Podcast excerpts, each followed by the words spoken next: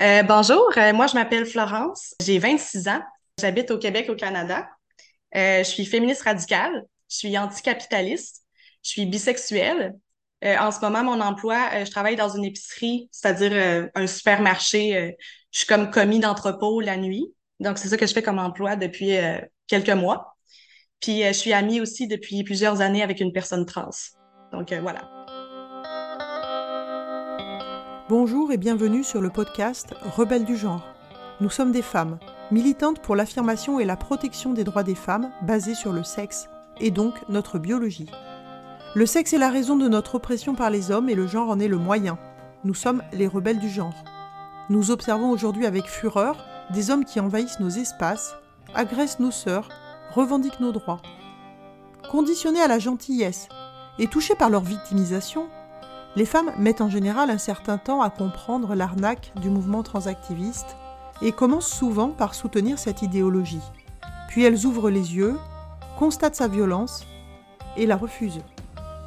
Ce podcast est là pour donner la parole à des femmes qui expliqueront pourquoi et comment elles sont devenues critiques du genre et qui témoignent de leur parcours. Écoutons leurs paroles.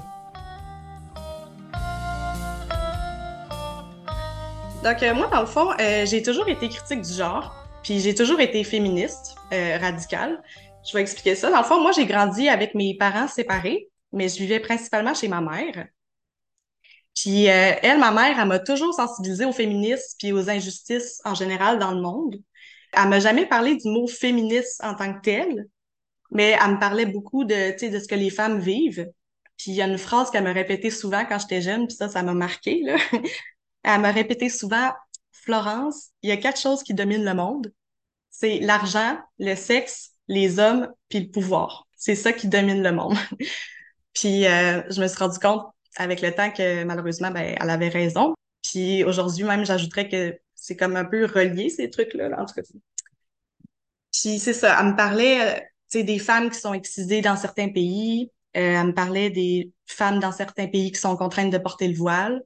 Euh, elle me parlait des viols, de l'inceste, mais tu sais, elle attendait quand même que je sois assez grande pour me parler de ça. Elle, me faisait pas peur avec ces choses-là non plus, là, mais c'était pour me faire prendre conscience de ça. Puis elle m'a même fait euh, écouter un film quand j'étais adolescente. euh, c'est comme un- une mini-série qu'ils ont condensée pour en faire un film. Ça s'appelle Trafic humain, mais je pense qu'en France, ils l'ont traduit pour Trafic d'innocence. Puis il y a plein d'acteurs québécois dedans. C'est réalisé par Christian Duguay. Puis c'est vraiment bon, là. Dans le fond, c'est ça. Ça parle du trafic humain, puis euh, comment les jeunes filles puis les jeunes femmes sont embarquées dans ces réseaux-là et tout. C'était pour me conscientiser là-dessus. Fait que c'est ça. J'ai toujours été consciente des violences que les femmes subissaient par les hommes. Tu sais, même quand j'étais jeune, euh, quand j'écoutais des clips de musique, tu sais, on voyait toujours les femmes qui étaient toujours hyper sexualisées, là, puis les hommes, eux, ils étaient habillés de la tête aux pieds, puis les femmes, ils étaient comme à moitié déshabillées. Ça, ça m'a toujours choquée. Puis souvent, en plus, les paroles de la musique n'ont même pas rapport avec la sexualité, mais on voit les, les femmes à moitié déshabillées, en tout cas. Puis euh, la pornographie, ça, on n'en parlera même pas, là. Ça, ça m'a toujours vraiment beaucoup choquée puis dérangée, tout ce que j'ai vu par rapport à ça, là. Donc, euh, c'est ça. Mais mon père, lui, par contre, lui, m'a élevé dans la religion chrétienne protestante. Fait que c'était une branche du protestantisme. J'allais pas souvent chez lui, mais quand j'allais chez lui, il me parlait beaucoup de religion. Puis la première fois qu'il m'en a parlé, j'avais peut-être euh, 4-5 ans. Il m'a tout de suite parlé de l'enfer puis du paradis. Moi, l'enfer, ça m'a vraiment terrorisée. Ça m'a traumatisée. Puis même encore aujourd'hui, ben, ça me fait encore un peu peur, là. Tu sais, à quel point c'est, dur de se défaire de quelque chose euh, quand ça te rentre dans la tête quand t'es enfant, là. Même si j'allais très peu chez mon père, puis que ma mère, elle, était anti-religion, tu sais, elle, elle croyait pas à ça du tout, puis même qu'elle m'encourageait pas à croire à ça. Ben, même à ça, j'étais croyante, puis je pratiquais parce que, ben, faut le dire, là, j'étais traumatisée par l'enfer. Donc, c'est ça. Fait que j'ai grandi dans la chrétienté tout en restant critique du genre, puis des rôles hommes-femmes, puis tout en restant consciente des violences que les femmes subissent. Mais là, plus que je grandissais, de plus en plus, euh, je trouvais que dans la Bible, il y avait des contradictions, il y avait des passages euh, sexistes, voire misogynes. Euh, par exemple, euh, tu sais, ça dit que les femmes, quand sont menstruées, sont impures, puis qu'ils peuvent pas dormir dans le même lit que leur mari parce qu'ils sont impurs, puis que la femme, elle doit se couvrir la tête pour prier, mais que l'homme, il a pas de besoin, puis que l'homme est la gloire de Dieu, mais que la femme est la gloire de l'homme. Ces passages-là, là.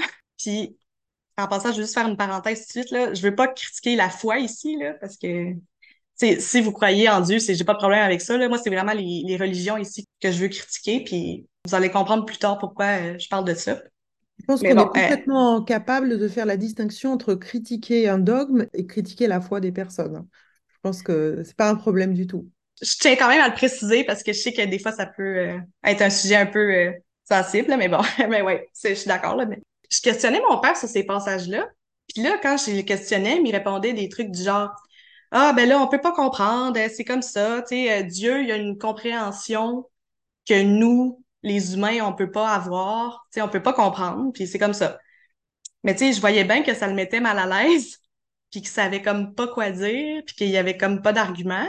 Puis là, moi, j'étais comme, ben là, tu sais, Dieu, il a voulu que ça soit écrit dans la Bible, tu sais, fait que, tu sais, pourquoi Dieu, il nous aurait créé, tu sais, avec un système reproductif comme ça, pour après dire qu'on est un peu, en tout cas, je comprenais pas, là. Bref. Là, un moment euh, déclencheur dans ma vie, rendu au secondaire, je pense qu'en France, c'est le lycée, c'est ça, hein? Dans un de mes cours, on apprenait les sophismes. Là, dans les sophismes, il y a les, il y en a un qui s'appelle le faux dilemme. Le faux dilemme, je vais vous expliquer c'est quoi, là. Dans le fond, c'est quand quelqu'un présente deux options possibles à quelqu'un d'autre, alors que techniquement, il y a plus que deux options possibles, mais il en présente juste deux. Puis, il y a une de ces deux options-là qui est tellement indésirable par rapport à l'autre que la personne, elle a comme pas le choix de prendre l'autre option. Fait que c'est comme un faux choix que tu imposes à quelqu'un. Par exemple, un parent qui dit à son enfant, soit tu vas aller à l'université, puis si tu vas à l'université, tu vas avoir une belle vie, tu vas avoir une vie stable, tu vas avoir du succès, tu vas être heureux. Ou sinon, tu vas pas à l'université, mais tu vas avoir en gros une vie de merde. tu vas pas avoir une vie stable, puis euh, c'est ça, tu vas être malheureux, puis euh, voilà c'est comme un, faux choix que tu imposes à quelqu'un. Puis la plupart du temps, pas toujours, là, mais la plupart du temps, quand les gens y emploient le faux dilemme, c'est une forme de manipulation. C'est dans le but de manipuler quelqu'un. Puis là, dans ce cours-là, j'ai vraiment eu une révélation, mais vraiment une révélation. Je me suis dit, OK, mais là, ça veut dire que la plupart des religions sont carrément des faux dilemmes. Tu sais, tu peux pas avoir plus faux dilemme que ça, là. Parce que je vais prendre l'exemple sur ma religion à moi, là. Tu as le choix d'accepter Jésus-Christ comme ton Seigneur et Sauveur et euh, de suivre ce qu'il y a dans la Bible et tout, et de suivre une vie de chrétienté. Ou sinon, tu vas en enfer pour l'éternité. Moi, je trouve que c'est vraiment à partir de ce moment-là que j'ai compris que la plupart des religions sont non seulement sexistes, mais qu'en plus, ils s'appuyaient sur la peur pour contrôler les gens. Puis à partir de ce moment-là, -là, j'ai senti un énorme poids s'enlever de mes épaules. Là peux même pas vous dire à quel point euh, j'ai senti un poids s'enlever de mes épaules. Peu de temps après ça, j'ai fait euh, mon coming out euh, bisexuel. Puis durant mon secondaire, donc mon lycée, j'ai grandi dans un cercle d'amis LGBT. Dans mon temps, on disait pas LGBTQI2 plus KU. En tout cas, je sais même plus comment il y a rendu de maintenant. Dans mon temps, on disait juste LGBT. Puis c'est parce que toutes mes amies étaient soit gays, lesbiennes, bi. Puis moi là aussi, j'étais bi. Là. Mais par exemple, je connaissais personne de trans, par contre. Je savais que ça existait, des personnes trans. Tu sais, je savais qu'il y avait des personnes qui souffraient d'être nées hommes ou femmes, tu sais, qui voulaient changer de sexe. Mais tu sais, j'en savais pas plus que ça. Puis là, un jour, euh, tu sais, j'entends parler du scandale, je me sens guillemets, là, de J.K. Rowling.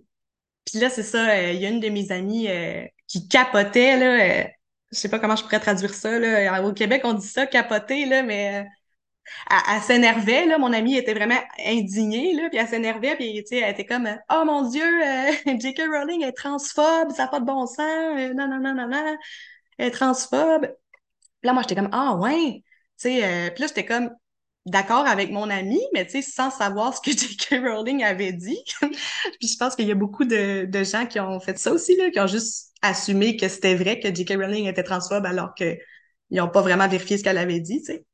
Tu sais, parce que dans ce temps-là, les questions de trans et tout, tu sais, c'était pas un sujet qui me touchait plus que ça parce que, tu sais, j'en connaissais pas.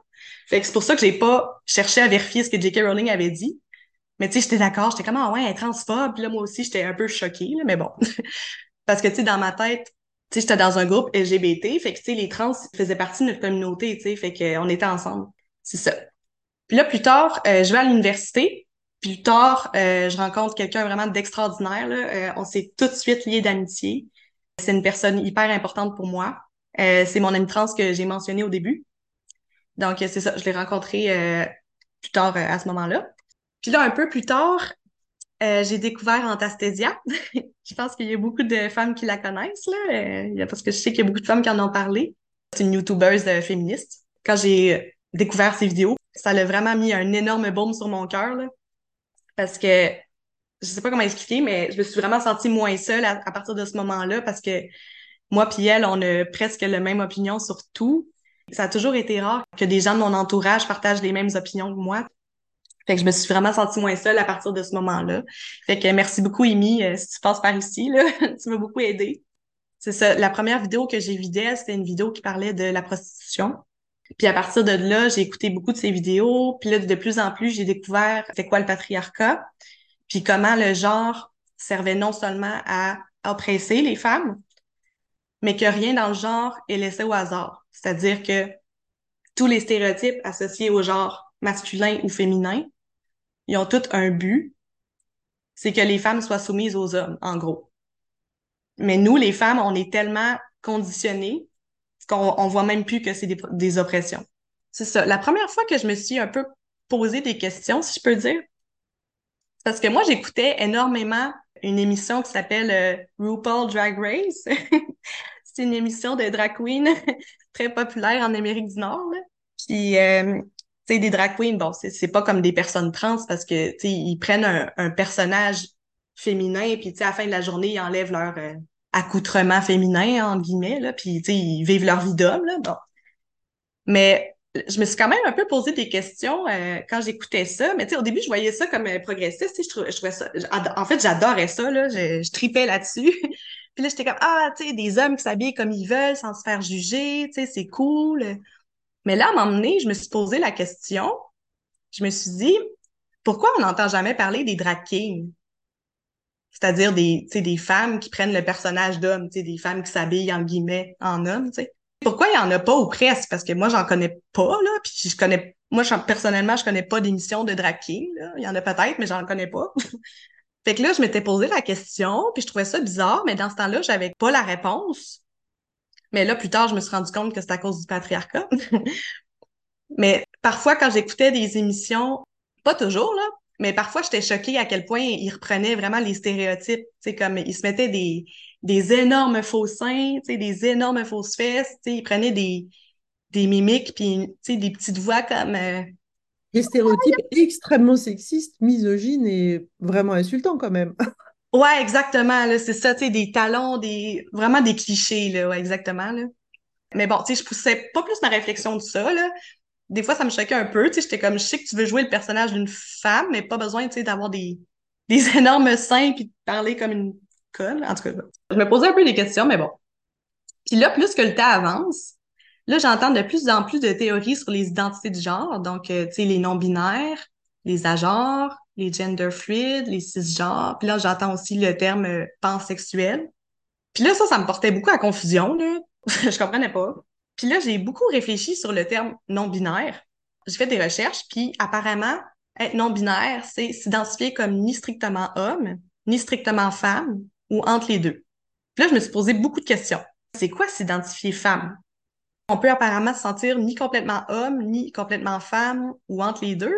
C'est quoi se sentir femme? Moi, je sais que je suis une femme parce que je suis née femme, avec une paire de chromosomes XX puis tout ce qui va avec. Là.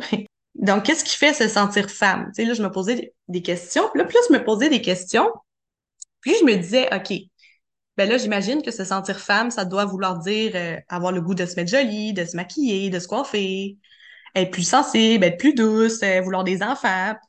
Puis j'imagine que se sentir homme, ça doit vouloir dire euh, se sentir plus rationnel qu'émotionnel, être plus sportif, plus de vouloir prendre les devants, ne pas vraiment avoir d'intérêt pour la mode. Mais tu sais, je savais bien que tout ça, c'était des stéréotypes attribués à notre sexe, puis non des trucs innés à notre sexe. Puis là, j'en arrivais à des conclusions du genre, OK, mais là, ça, ça veut dire que moi, je suis non-binaire. Parce que moi, par exemple, j'aime pas tant porter du linge féminin comme des talons ou de la lingerie, là. J'ai jamais de sac à main. Je me coiffe jamais ou presque. Je me rase pas du tout depuis des années, à part des, les jambes très rarement, Je me suis toujours mieux entendue avec les gars qu'avec les filles en général. J'adore le, death metal, puis tu sais, du metal euh, très heavy, là. puis ça, d'habitude, c'est plus de la musique que, les gars écoutent. J'ai jamais vraiment aimé magasiner, faire du shopping, là. Puis j'ai jamais voulu d'enfants. Mais tu sais, je savais que ce raisonnement-là n'avait aucun sens parce que plein de femmes ne répondent pas aux stéréotypes féminins que je viens de nommer ou d'autres, mais elles sont bel et bien des femmes. Puis moi aussi, tu sais, je suis une femme. Je savais que j'étais une femme. Donc déjà là, je voyais qu'il y avait de la contradiction puis qu'il y avait quelque chose qui clochait, mais j'arrivais pas à le formuler clairement. Puis là, un jour, paf, Antastésia, elle sort sa vidéo euh, où elle critique le documentaire d'Arte sur la transidentité. C'est la vidéo qui s'appelle euh, Faut-il abolir le genre réaction? Puis là, ça, ça a vraiment été un déclic. C'est là que je me suis rendu compte euh, de tout ce qui allait pas dans ce courant-là. Puis ça l'a tellement mis les mots exacts sais, surtout ce que j'arrivais pas à formuler clairement. Parce que, tu sais, souvent, moi, j'ai de la misère à, m'expliquer. Mais là, tu sais, il y avait des arguments clairs, c'était très bien expliqué. c'est vraiment à partir de ce moment-là que j'ai su que j'étais contre l'idéologie transactiviste. Puis je tiens tout de suite à préciser que c'est pas parce qu'on est contre une idéologie ou un mouvement qu'on est contre les personnes concernées ou faisant partie de ce mouvement-là. Ça n'a aucun rapport. Exactement comme les religions, en fait. Ouais, exactement comme les religions ou tu sais comme euh, la prostitution, tu sais on peut être contre la prostitution mais absolument pas contre les prostituées, tu sais. Ben, en général, quand on est contre la prostitution, c'est qu'on est, euh, en empathie avec les personnes en prostitution, au contraire. Ouais, c'est ça, on n'est pas contre les trans, on est contre le transactivisme, c'est différent. Puis là, c'est ça, en continuant d'écouter des vidéos d'Antastésia puis en faisant plus de recherches parce que bon, j'écoute pas juste Antastésia non plus. tu sais, c'est là que j'ai découvert que j'étais féministe radicale, puis depuis toujours en fait c'est juste que je savais pas qu'il y avait un nom puis un mouvement qui regroupait tout ce que je pensais, tu sais, comme le fait d'être contre la prostitution, le fait d'être contre la pornographie, d'être contre les religions en général, d'être contre le genre, d'être contre la GPA, etc. Puis j'ai découvert euh, des groupes euh, comme euh, PDF Québec, tu sais, pour le droit des femmes du Québec, c'est un groupe que j'aime vraiment beaucoup. puis ça m'a fait vraiment un bien fou de savoir que j'étais loin d'être la seule à avoir ces positions-là.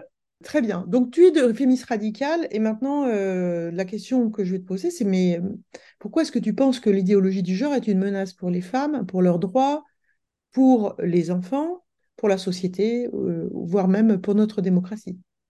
Bon, je vais probablement répéter ce que beaucoup de femmes ont déjà dit, mais je pense que c'est important qu'on se fasse entendre. Puis, j'ai pas écouté tous les témoignages, mais je pense que je peux apporter des, des nouvelles réflexions. Donc, premièrement, euh, je pense que l'idéologie est dangereuse pour la société entière, mais surtout pour les femmes. Parce que je pense que la majorité des femmes transidentifiées, euh, donc les hommes trans, mais je vais dire femmes transidentifiées pour la compréhension, euh, je pense que les femmes transidentifiées vivent davantage leur vie sans nuire de façon directe à autrui, parce qu'elles n'ont aucun avantage à aller dans les espaces des hommes, donc les prisons pour hommes, les sports pour hommes, les refuges pour hommes d'itinérants, les toilettes pour hommes, les vestiaires pour hommes, etc. Aucun avantage.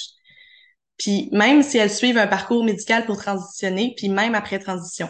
Alors que les femmes trans, donc les hommes transidentifiés, qu'ils aient suivi un parcours de transition médicale ou pas, ils ont tous les avantages d'aller dans les espaces pour femmes. C'est pour ça d'ailleurs qu'on entend toujours répéter les femmes trans sont des femmes, puis très rarement les hommes trans sont des hommes. Je pense malheureusement que c'est ça, qu'ils soient transidentifiés femmes ou non-binaires ou pas, qu'ils soient trans ou pas, qu'ils souffrent de dysphorie de genre ou pas, je pense que le transactiviste d'aujourd'hui ouvre la porte à ce que beaucoup d'hommes profitent de la situation. On sait que la violence est le fait d'hommes. On dit pas que tous les hommes, donc les mâles, sont violents. Mais la majorité des crimes violents, donc les viols, les viols collectifs, la guerre, les fusillades, le harcèlement, etc., on sait que c'est commis par des hommes. C'est un fait. il y a plein de statistiques pour le prouver. Puis ça, c'est à cause de la société patriarcale. C'est parce que l'homme doit être viril. L'homme, il doit pas se laisser marcher ses pieds. Hein? Tout, tout lui est dû. Il peut pas y accepter un non parce qu'il doit prouver aux autres qu'il est le plus fort et blablabla. On dit pas que les hommes sont biologiquement violents, mais c'est bien la société patriarcale qui pousse les hommes à avoir un comportement violent. Je vais donner euh, un exemple. Euh, moi, par exemple, j'ai été touchée par des hommes à deux reprises dans des autobus de ville, donc euh, les transports en commun. La première fois, c'est arrivé quand j'avais 12 ans. Il y a un homme dans la trentaine qui s'est comme assis à côté de moi. Puis en résumé, il m'a flatté les cuisses puis il m'a touché les fesses. Puis quand je changeais de siège, ben ils me suivaient pour s'asseoir à côté de moi. Il y a plein de gens en passant qui étaient juste à côté, puis qui ont été témoins de toute la scène, puis qui ont rien fait, là, rien dit. Environ deux ans plus tard, donc quand j'avais 14 ans à peu près, il y a un autre homme qui s'est assis sur le siège direct à côté de moi, alors que cette fois-ci, il y avait presque personne dans l'autobus, là, puis il s'est vraiment mis direct à côté de moi. Puis euh, lui aussi, il a commencé à me flatter les cuisses.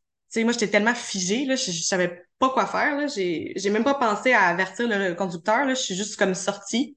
Puis euh, c'est arrivé plusieurs autres fois euh, que des hommes, puis tous vraiment plus âgés que moi, là, changent carrément de place pour s'asseoir direct à côté de moi. Puis il me fixait tout le long du trajet. Tu sais, il me touchait pas, là, mais il me fixait tout le long du trajet. Puis il y en a même un qui me dit que j'étais vraiment jolie. Puis, puis tout ça, c'est arrivé quand j'étais mineure. Moi, ben, depuis ce temps-là, puis encore aujourd'hui, ben mon réflexe, c'est de plus m'asseoir à côté d'un homme ou près d'un homme dans les transports parce que j'ai plus confiance. Puis j'ai remarqué que quand il y avait des uniquement des femmes dans les transports, ben je me sens beaucoup plus détendue. Puis ça, ça m'a marqué. On sait que c'est pas tous les hommes qui font ça, mais je pense qu'on peut comprendre que j'ai plus confiance. Puis je pense que ce genre de situation-là est beaucoup plus commun qu'on le croit malheureusement. C'est dégueulasse. Bref, si on suit l'idéologie transactiviste, dans plus en plus de pays, ça tend à être comme ça. C'est sur simple autodéclaration qu'on peut être une femme. Donc, même plus besoin de faire une transition médicale, même plus besoin d'aller voir des professionnels de la santé ou quelque chose.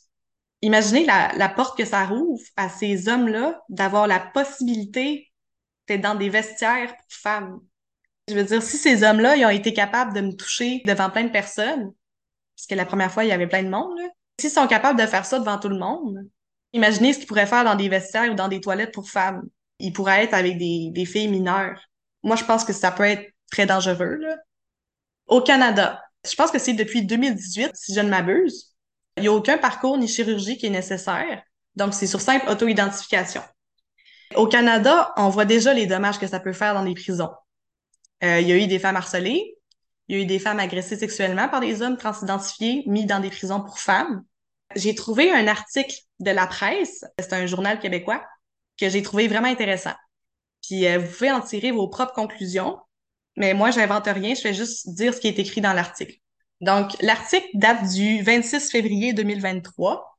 Je cite, un rapport du Service correctionnel du Canada montre que 91% des femmes transgenres, donc des hommes transidentifiés, détenus dans les pénitenciers fédéraux du pays purgent des peines pour des infractions violentes, contre 72% pour la population carcérale masculine. Fin de la citation.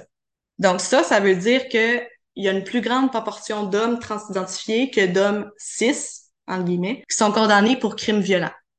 La proportion est plus grande aussi pour les crimes sexuels puis pour les homicides. Ensuite, plus bas dans l'article, ça dit, je cite, En revanche, 71% des 21 hommes transgenres, donc des femmes s'identifiant comme hommes, incarcérés dans des prisons pour femmes, purgeaient une peine de six ans ou moins. Aucune demande de transfert vers des prisons pour hommes n'a à ce jour été reçue par le service correctionnel. Bizarrement. Hum, bizarrement. Pourquoi, pourquoi oh. ces femmes ne veulent pas être incarcérées avec des hommes?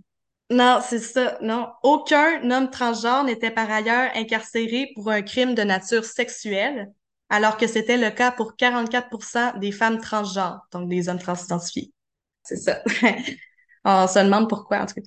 Puis, dans un autre article de la presse qui date d'octobre 2022, c'est indiqué que sur les 64 hommes transidentifiés détenus dans les prisons pour hommes, 57 sur les 64 avaient fait une demande pour être transférés dans des prisons pour femmes, alors que sur les 24 femmes transidentifiées dans des prisons pour femmes, aucune ont fait une demande pour aller dans des prisons pour hommes. Vous en faites vos propres conclusions. Mais moi, mes conclusions, c'est que ça, c'est vraiment la preuve pour moi que, premièrement, le sexe biologique, c'est quelque chose de bien réel. Parce que si le genre était réellement une identité, identité qui revendique constamment puis qui va même jusque dans les papiers officiels, si c'était vraiment une identité innée et indiscutable, ben toutes les femmes transidentifiées feraient une demande pour aller dans les prisons pour hommes, parce que ce sont des hommes pourquoi ils resteraient dans les prisons pour femmes? Et elles auraient les mêmes propensions à, être criminelles ou violentes que les hommes, euh, entre guillemets, biologiques, hein, que les hommes, en fait. Il n'y aurait pas toutes ces femmes euh, dites trans, enfin, ces hommes, ces hommes transidentifiés dans, euh, euh, qui commettent tous ces crimes-là, parce que ça, c'est des crimes d'hommes, en fait. Une femme, tu abandonnes aussi la violence, normalement. Ouais, exactement. Ben, c'est ça. Puis c'est exactement. Puis pourquoi aucune femme transidentifiée, justement, est condamnée pour crimes sexuels? C'est parce que peu importe comment on s'identifie, ben moi, je pense que c'est ça. C'est que la violence est le fait d'homme. Puis le patriarcat est bien présent. De toute façon, si le sexe n'était pas une réalité biologique, pourquoi on arrive à identifier le sexe d'une personne avant qu'elle naisse? Donc à l'échographie? Puis d'ailleurs, même chose pour les sports. Sais, moi, j'ai jamais entendu parler d'une femme transidentifiée qui voulait concourir dans des sports d'hommes. C'est bizarre. Pourtant, on sait qu'il y a plein d'hommes transidentifiés qui vont dans des sports réservés pour femmes, qui gagnent des prix. En fait, c'est ça, c'est que transition médicale ou pas, il reste quand même, en général, avantagé physiquement par rapport aux femmes. Oui, c'est démontré que la prise de testostérone, euh, pardon, l'abaissement du taux de testostérone pour les hommes qui se transidentifient femmes, ça fait baisser que de 2 à 3% leur performance euh, musculaire et ça ne, retire aucun autre avantage, ni leur grande taille, ni leur ligament, l'explosivité de leurs muscles, rien du tout en fait. C'est quasiment aucun effet pour ceux qui prennent des hormones, mais puisqu'on est dans de l'auto-identification, c'est même pas ouais. prendre quoi que ce soit en fait.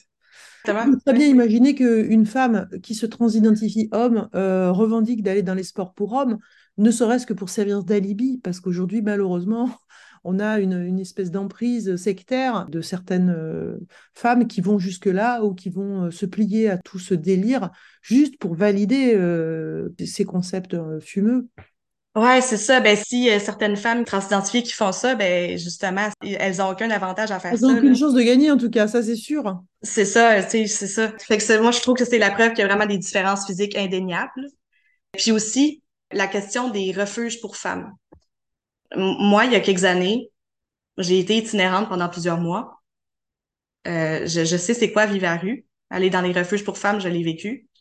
Puis tu sais, les, les femmes qui vont dans les refuges, on est déjà tellement vulnérables, on est complètement démunis, on n'a pas de famille pour nous aider, on n'a pas de soutien, on n'a pas de toit, on n'a rien. Puis tu sais, il y en a plein de ces femmes-là qui sont traumatisées par des hommes. Puis là, avec le nouveau transactivisme, ça donne la possibilité à ce que n'importe quel homme puisse entrer dans ces refuges-là. Ben, moi, personnellement, si un homme avec toutes les apparences d'homme serait venu, s'identifiant comme femme, puis qui aurait partagé ma chambre, parce que, tu sais, c'est très rare qu'on est seul dans ces chambres-là. Là. Souvent, on est deux, quatre ou plus même. Ben, moi, personnellement, je me serais vraiment pas sentie à l'aise et en sécurité. En fait, je pense que je serais partie. Je pense que j'aurais même pas pu dormir là parce que c'est déjà tellement stressant de dormir dans un lieu inconnu avec des femmes inconnues, quand tu es vulnérable, j'étais déjà extrêmement réticente à y aller. En fait, je voulais pas y aller. Je voulais pas y aller. Je voulais déjà pas y aller. Puis c'est pas vrai qu'il y a des intervenants pour surveiller tout ce qui se passe dans les chambres. Ben moi, personnellement, je serais partie. J'aurais été obligée de dormir dans des stationnements souterrains ou des lockers, ce qui est arrivé à la fin de toute façon parce qu'il n'y a pas assez de plages dans les refuges, mais bon, ça, c'est un autre problème. Je pense que tout ça, ça risque peut-être de mettre les femmes dans une situation encore plus vulnérable qu'elles ne sont déjà. Puis je dis pas que les personnes trans n'ont pas le droit de se faire aider. Au contraire, s'ils ont besoin d'aide, je veux vraiment qu'ils se fassent aider les personnes trans. Mais je pense qu'il y a des refuges qui doivent rester réservés aux femmes, par contre. Puis aussi, je pense que le transactivisme en soi est hyper néfaste, puis fait juste renforcer les stéréotypes de genre, mais de manière très insidieuse. Par exemple, ça, faut que j'en parle. J'ai écouté un podcast qui est super populaire au Québec, puis ce podcast-là, il est très problématique pour plusieurs raisons. Puis je vais en parler, là. C'est un podcast sur YouTube euh, qui aborde la sexualité en général pour la rendre euh, moins taboue. Dans un des épisodes... Comment il s'appelle ce podcast? Sexe oral. D'accord. Ouais, ça s'appelle Sexe oral. Puis dans un des épisodes, il y avait justement une, un invité transidentifié qui se disait euh, homme trans non binaire. Déjà là, je, je comprenais comme pas. Bref. Puis là, l'invité disait moi, quand j'étais jeune, euh, j'avais vraiment de la difficulté avec la mode. Tu sais, euh, il y avait beaucoup d'hypersexualisation des jeunes filles, puis moi, je vivais vraiment mal ça. Tu sais, les G-strings et tout. Mais bon, tu sais, je me disais juste que c'est parce que j'étais féministe ou des choses comme ça. Mais non, j'ai réalisé que plus tard, c'était parce que je suis un homme. Puis là, plus tard dans le podcast, l'invité continue en disant si tu es cis, donc cisgenre, tu ne te poses même pas la question à savoir si tu es trans. Ça, ça m'a choqué parce que non seulement ça renforce encore plus l'idée qu'une femme doit être hyper sexualisée, mais en plus, ça rejette le féminisme. Donc, toutes les adolescentes qui écoutent ça, parce que la majorité de l'audience de sexe oral sont des adolescentes ou des jeunes femmes, si je me fie aux commentaires en tout cas, qui ont pu avoir les mêmes réflexions, ben là, elles vont toutes se dire « Oh non, ben c'est pas parce que je suis féministe, c'est parce que je suis un homme. » Moi, je trouve que c'est un énorme problème. Là. C'est vraiment le discours ambiant et je me souviens d'avoir entendu aussi une émission en France comme ça et ouais. ça expliquait ben oui si tu te sens pas à l'aise avec les stéréotypes sexistes enfin les pardon les stéréotypes de ce que doit être une femme ou un homme etc ben c'est sûrement que tu es trans et moi à l'époque euh, ouais j'avais je m'étais dit ben peut-être après tout. Ouais, ben c'est ça. Mais c'est vraiment le discours euh, général ces temps-ci, là, j'ai l'impression. Là, Mais quelle femme se sent complètement à l'aise avec tous les stéréotypes sexistes? J'aimerais bien qu'on me la montre. Ben oui, exactement, c'est ça. C'est il y a personne qui peut être en accord avec tous les stéréotypes. En tout cas, c'est ça. Puis moi, je trouve que c'est un énorme problème parce que moi, je veux justement plus que le fait d'être s'habiller sexy, d'être épilé, etc., ça soit associé au fait d'être une femme. C'est pas ça être une femme. Ça suppose aussi, c'est ça, que toutes les personnes d'ici cisgenres sont parfaitement en accord avec tous les stéréotypes, comme, euh, comme tu viens de dire. Là. C'est faux, ça. Il y a plein de femmes qui sont pas transidentifiées, puis qui sont pas hypersexualisées, qui aiment pas la mode, Elles qui aiment pas spécialement. en fait. Ben oui, c'est ça, ou tu sais, qui, qui, sont juste elles-mêmes, tu sais, qui. qui n'aiment pas spécialement les enfants, tu sais, je veux dire, sont juste elles-mêmes, tu sais, sont pas euh, des hommes, là, pour autant. Elles sont juste un petit peu plus résistantes que la moyenne. Ouais, ouais, puis tu sais, c'est... c'est pas de nier que les personnes trans souffrent, tu sais, je veux dire, je suis consciente qu'il y a beaucoup de personnes trans qui souffrent énormément. Mais par contre, je pense pas que la solution miracle pour la société, c'est de s'identifier à un autre genre. Si, par exemple, un homme souffre d'intimidation puis de harcèlement parce qu'il se maquille puis parce qu'il porte des vêtements jugés féminins, il est pas intimidé parce qu'il est une femme, mais parce que c'est un homme qui suit pas les stéréotypes associés à son sexe. Donc, si justement on veut collectivement lutter contre ça, cet homme-là devrait justement continuer à porter, par exemple, des robes, puis se maquiller tout en restant homme. Ça envoie le message aux autres. Ah, ok, d'accord, un homme peut aussi faire ça. Puis là, de plus en plus, ça va casser les stéréotypes associés aux hommes. Ça va inciter d'autres hommes à ne pas nécessairement coller à leurs stéréotypes masculins, puis à s'habiller comme ils veulent. Puis même chose pour les femmes. Si plus de femmes arrêteraient de s'épiler, puis arrêteraient de se sentir obligées de se mettre des vêtements sexy, mais l'assumeraient en tant que femme, ben les gens se sentiraient beaucoup moins emprisonnés dans des cases. Comme ça, je pense que ça réduirait beaucoup la souffrance que les personnes trans peuvent ressentir. Mais là, on fait juste renforcer les stéréotypes. Puis aussi, plus tard, dans le podcast, là, ça dit que si tu es né homme, puis que t'aimes t'habiller en fille puis jouer avec des jeux de filles quand t'es enfant, ben t'es peut-être pas gay, mais un trans refoulé. ça, ça, je trouve que ça enlève vraiment un préjugé pour un autre tout aussi problématique. Là. Tu sais, c'est. C'est super homophobe, en fait. Mais on dirait vraiment un retour en arrière, comme un effacement de toutes les, les luttes qu'on a faites dans les dernières décennies. Tu sais, c'est comme, ah là, si, si t'es un petit, un petit gars puis que t'aimes jouer avec des jeux de filles, ah, t'es peut-être pas gay, mais un trans refoulé. Voyons donc, là, en tout cas. Trans refoulé, ouais. Tu sais, puis la plupart des gens, en tout cas, voient ça comme progressiste, puis moi, c'est ça qui, qui, me, qui me dérange personnellement, en tout cas. Pour revenir à sexe oral, je vais juste compter deux, trois autres anecdotes. Là. Je suis désolée, il faut vraiment que j'en parle parce que faut que je me sens comme impuissante par rapport à ça, là, parce que je... Puis euh, ça va comme être mon moyen de dénoncer. Il y a un lien à faire entre toutes ces anecdotes-là, là, vous allez voir, là, il y a un lien à faire avec le transactivisme. Parce que c'est ça, j'ai écouté plusieurs épisodes. Donc, premièrement, dans ce podcast-là, on dit presque toujours vagin pour parler de vulve. On dit presque jamais le mot vulve. Dans un épisode, il y a une des animatrices qui a demandé à l'invité c'était quoi l'endométriose? Puis là, l'invité a répondu que c'était quand tu as des règles douloureuses. Euh, c'est pas ça l'endométriose? Dans un autre épisode, ils ont euh, interviewé une travailleuse du sexe. Je mets ça en guillemets, là, parce que j'aime pas ce terme-là. Bien sûr, euh, ils ont décidé de choisir la travailleuse du sexe qui est à son compte depuis des années, puis qu'il y a une assistante personnelle qui s'occupe de prendre tous les rendez-vous, qui filtre tous les clients. Bref. Elle a même un appartement à part qu'elle loue spécialement pour recevoir les clients. On s'entend que ça représente très bien euh, la majorité des travailleuses du sexe dans le monde. Hein. Cette femme-là, elle militait pour l'assistance sexuelle, donc d'offrir des services sexuels aux hommes en situation de handicap. Elle disait, je la cite là, moi, mon travail, je facilite la vie de tout le monde. J'ai entendu des histoires d'horreur de mères d'hommes handicapés qui ont pas eu le choix de masturber leur fils parce qu'elle avait compris que leur fils en avait besoin puis qu'il fallait que ça se passe.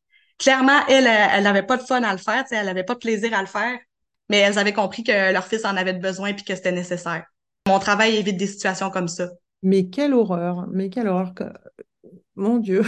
En fait, c'est le même argument. En France, il y a une grosse euh, offensive actuellement de, bah, du STRAS, hein, l'autoproclamé syndicat des travailleurs du sexe. Alors moi, c'est pareil, ce mot, je l'ai en horreur. Hein. C'est pas du...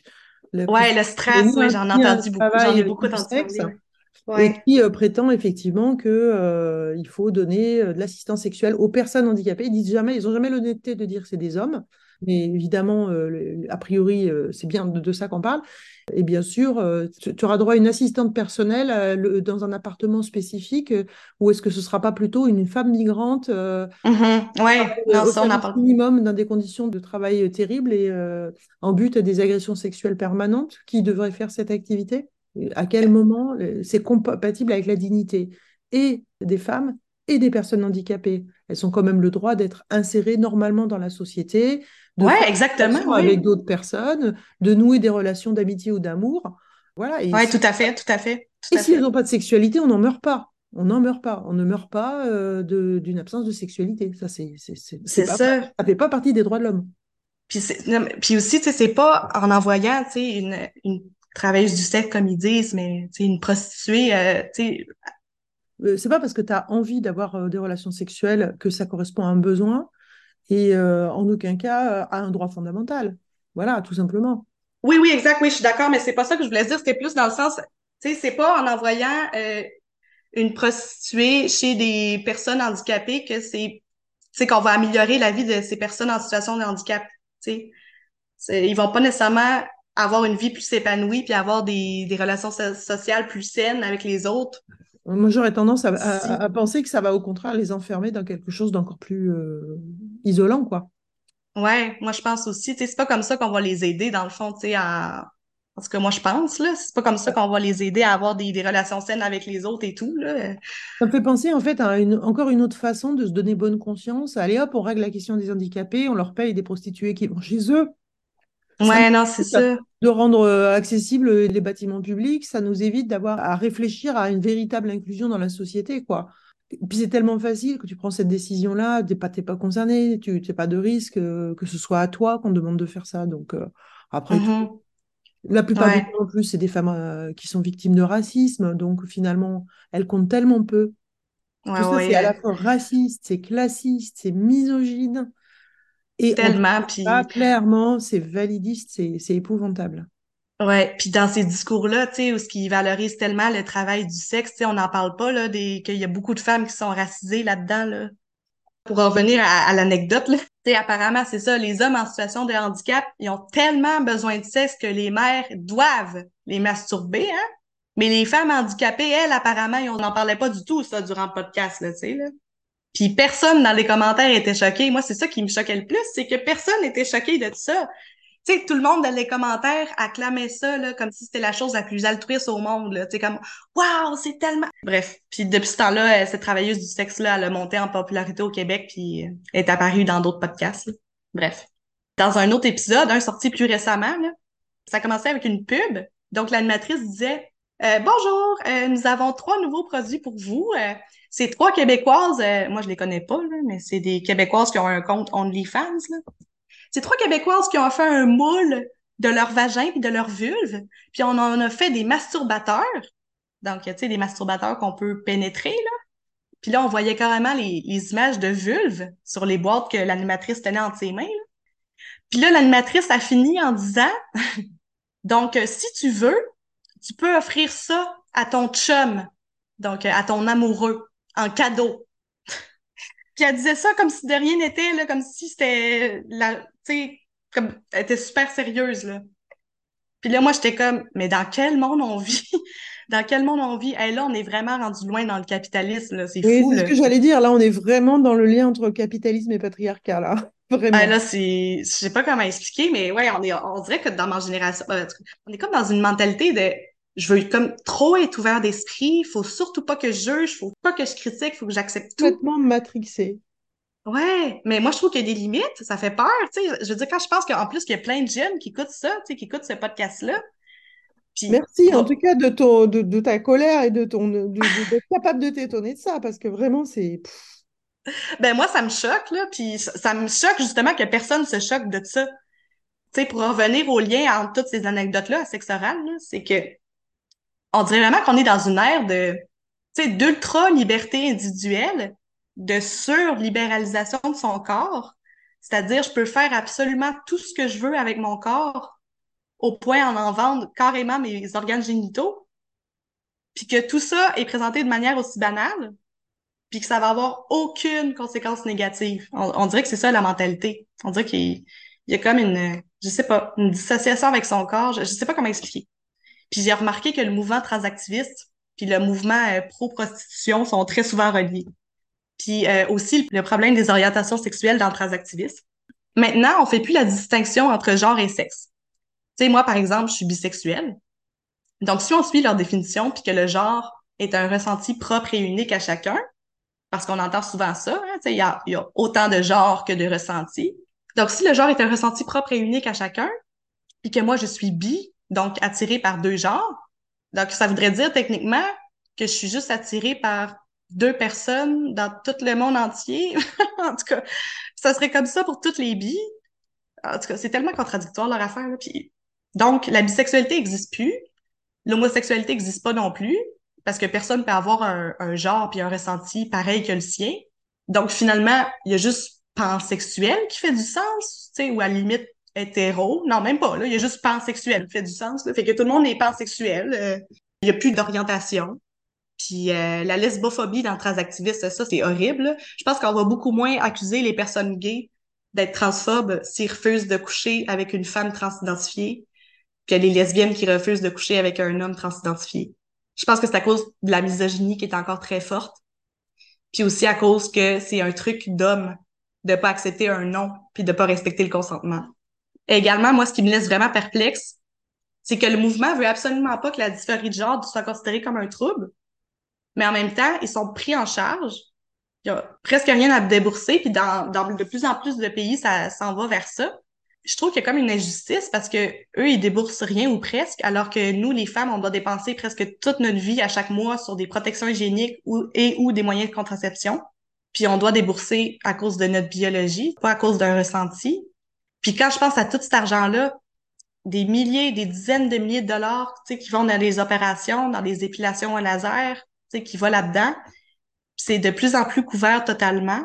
Alors qu'il y a plein de gens qui vivent à la rue, qui crèvent de faim, puis qui n'ont pas d'accès à des ressources pour la santé mentale, des ressources pour violences sexuelles, ben ça, ça me fait poser beaucoup de questions. Puis un des plus grands dangers du transactivisme aussi, c'est le fait qu'on puisse maintenant si facilement changer de sexe sur les papiers officiels d'identité. Parce que si n'importe qui peut s'identifier comme il le souhaite, ben on n'aura plus de statistiques fiables sur les pourcentages de femmes violées par rapport aux hommes, sur les pourcentages des auteurs d'infractions sexuelles qui sont des hommes, etc. Donc, il n'y a plus de distinction entre qui est agresseur puis qui est agressé. Ça, ça me fait vraiment peur. Là. Ça, ça, ça me fait peur parce que ça met en danger la lutte pour les droits des femmes. Puis aussi, je pense a peut-être un autre problème avec le changement de sexe sur les papiers d'identité, c'est que si, je donne un exemple, euh, une femme transidentifiée qui prend des hormones, mais qui n'a pas subi d'opération, a par exemple un jour le cancer de l'utérus ou des ovaires, ben, est-ce qu'elle va être prise au sérieux à l'hôpital si tous ses papiers indiquent qu'elle est de sexe masculin? Je sais pas. Peut-être que ça risque de mettre euh, une confusion dans le personnel médical. Puis euh, finalement, mon dernier point, je pense que c'est un réel danger pour la démocratie parce qu'on empêche carrément les femmes de parler. Je vous ai dit au début que j'ai été élevée dans la religion. Puis là, euh, je sais que ça va choquer sûrement euh, des personnes, mais moi, je trouve qu'il y a un parallèle à faire. Parce que quand j'entends euh, les choses que les transactivistes disent, là, ça me fait vraiment euh, énormément penser à ce que mon père me disait quand j'étais jeune. C'est-à-dire, c'est comme ça, il faut comprendre. Puis même si tu comprends pas, tu dois l'accepter. Puis si tu l'acceptes pas, ben tu vas être puni. Le transactiviste utilise énormément les sophismes. Énormément. Tu je reviens avec mon parallèle du faux dilemme. Là. Soit que tu acceptes ce qu'on te dit comme une vérité absolue, ou sinon, tu es une transphobe, donc t'es une terf, donc tu mérites toutes les punitions. Je pense vraiment que ça fonctionne comme une religion dans le sens que ça s'appuie sur la peur, sur les contradictions, puis sur aucun argument scientifique pour contrôler les gens. Mais aujourd'hui, c'est rendu encore pire, j'ai l'impression, parce que, tu on peut même plus dire notre opinion ou poser des questions. Mon père, au moins, tu sais, il me disait pas de me taire, là. au moins, il de me répondre. Fait que là, là, je trouve que c'est devenu carrément dangereux. Ça fait penser à, à une secte ou je sais pas comment vous voulez le dire, mais on dirait que ça devient un, crime d'être critique du transactiviste, tu sais, de, de juste avoir des positions différentes là-dessus, surtout quand tu es une femme. Oui, comme au Royaume-Uni, euh, il y a ce projet de loi de criminaliser le, le béjorage avec deux ans de prison si tu appelles pas la personne avec les bons pronoms. Voilà, donc deux ans de prison? Ouais, ouais, ouais, c'est voilà le nouveau truc là qui est prévu. Euh, je crois c'est en Écosse, donc euh, prévu voilà deux ans de prison si tu. je savais qu'il y avait le, tu sais, le hate speech là en Écosse, je pense là. Mm-hmm. Deux ans de prison. Ah ça je savais pas par contre. Ok. Ça pique. Hein ah, euh, il y a J.K. Rowling qui s'est exprimée là-dessus. Elle a dit qu'elle ferait volontiers deux ans de prison si, elle pouvait continuer à dire la vérité. Ouais, non, mais à un moment donné, le crime, euh, ça n'a pas d'allure, là. Alors aujourd'hui, tu témoignes sous ta réelle identité. Est-ce que tu peux expliquer pourquoi et comment tu te sens par rapport à la question justement des risques que tu peux éventuellement courir par rapport à ta sécurité et euh, concernant ta liberté d'expression? Ouais, ben moi j'ai choisi de témoigner sur ma réelle identité parce que euh, je juge personnellement que j'ai plus rien à perdre. Euh, j'ai pas envie d'avoir peur. Bien sûr, je comprends tout à fait les femmes qui font pas, mais moi personnellement, j'ai jamais vraiment été beaucoup entourée d'amis. J'ai personnellement pas peur de perdre mon emploi. Euh, j'ai jamais eu une menace. Puis tu sais, même mon ami trans, il connaît mes opinions sur ce sujet-là. On en a déjà parlé. Pas autant détaillé qu'aujourd'hui, là, mais mon ami, il sait. Puis euh, il y a d'autres de mes amis aussi qui sont au courant. Donc, euh, je juge que j'ai plus rien à perdre. Le féminisme, c'est une des causes qui me tient le plus à cœur. Donc, euh, honnêtement, j'ai, j'ai pas envie d'être dans l'anonymat. Ok, merci. Est-ce que tu as une anecdote à raconter sur un événement qui t'a marqué concernant la transidentité ou le transactivisme? oui, donc récemment, euh, le 20 septembre 2023 au Canada. Il y a eu plein de manifestations partout au pays. En gros, c'était des manifestations pour protester contre l'enseignement de l'idéologie du genre dans les écoles, contre le fait d'enseigner les différentes identités de genre, puis de présenter ça comme une vraiment une vérité absolue, puis contre le fait qu'un enfant puisse imposer son genre, donc ses pronoms et son nouveau prénom à ses professeurs sans le consentement des parents. Puis là, j'ai vu les photos de ces manifestations-là, puis il y avait plein, plein de pancartes religieuses avec des croix, tu sais, euh, c'était écrit euh, Dieu créa l'homme et la femme. C'était écrit aussi euh, être LGBTQIA+, c'est un péché. C'était presque toutes des affiches dans ce style-là que je voyais. Là, j'étais comme, oh là là, là, il va avoir une association avec l'extrême droite.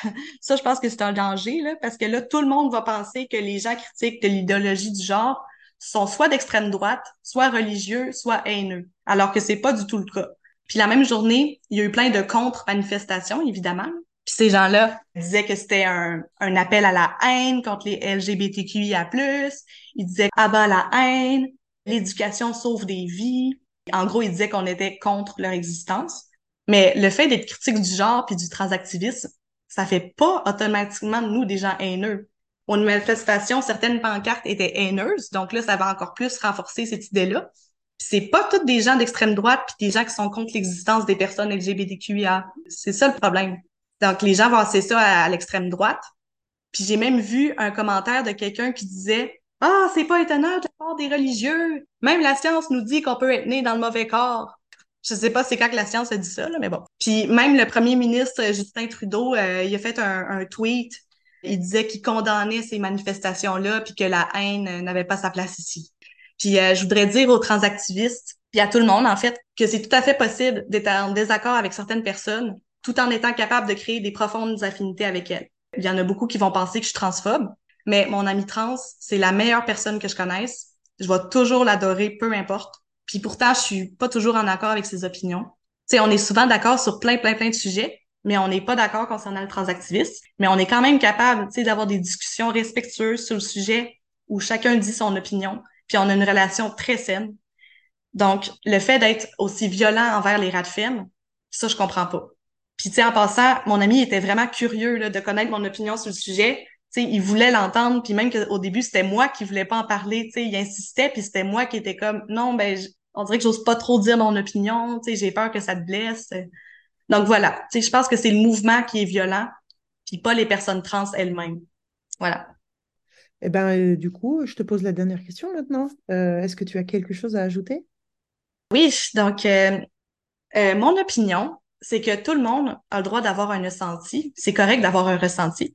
Mais malheureusement, moi, je pense pas qu'on puisse imposer notre ressenti aux autres. Parce que justement, c'est propre et unique à chacun. Puis c'est pas parce qu'on se sent être quelque chose qu'on l'est nécessairement. Tu par exemple, on entend souvent Ah, moi, je me sens avoir tel âge dans ma tête. Si, par exemple, un adulte dit qu'il se sent avoir 15 ans dans sa tête, est-ce que pour autant il a 15 ans? Tu il peut se sentir comme ça, c'est correct. Mais est-ce qu'on va changer la date de naissance sur les papiers officiels de cette personne-là pour dire qu'elle a 15 ans? Puis pour que cette personne-là puisse en bénéficier des avantages, sais, comme aller dans les écoles, puis dans les vestiaires des écoles secondaires, les lycées, tu sais, euh, ne pas payer d'impôts, dépendre de ses parents financièrement, etc. Moi, je me sens avoir 64 ans et être très, très, très, très proche de la retraite. malheureusement, c'est ça. Je pense pas que le ressenti remporte sur les faits, malheureusement. Puis je pense pas non plus qu'il suffit de dire être quelque chose pour le devenir. Pour finir, euh, ben merci beaucoup de, de m'avoir écouté jusqu'à la fin. Euh, ça m'a fait euh, énormément de bien de prendre la parole. Puis merci de donner la parole à autant de femmes. Merci d'avoir écouté notre parole et n'hésitez surtout pas à partager le plus largement possible s'il vous plaît, signez la Déclaration des droits des femmes basée sur le sexe, womensdeclaration.com. Rejoignez-nous, n'ayez plus peur, ensemble nous ferons changer les choses. Si vous souhaitez témoigner, contactez-nous. Et à bientôt pour un nouveau témoignage de Rebelles du genre.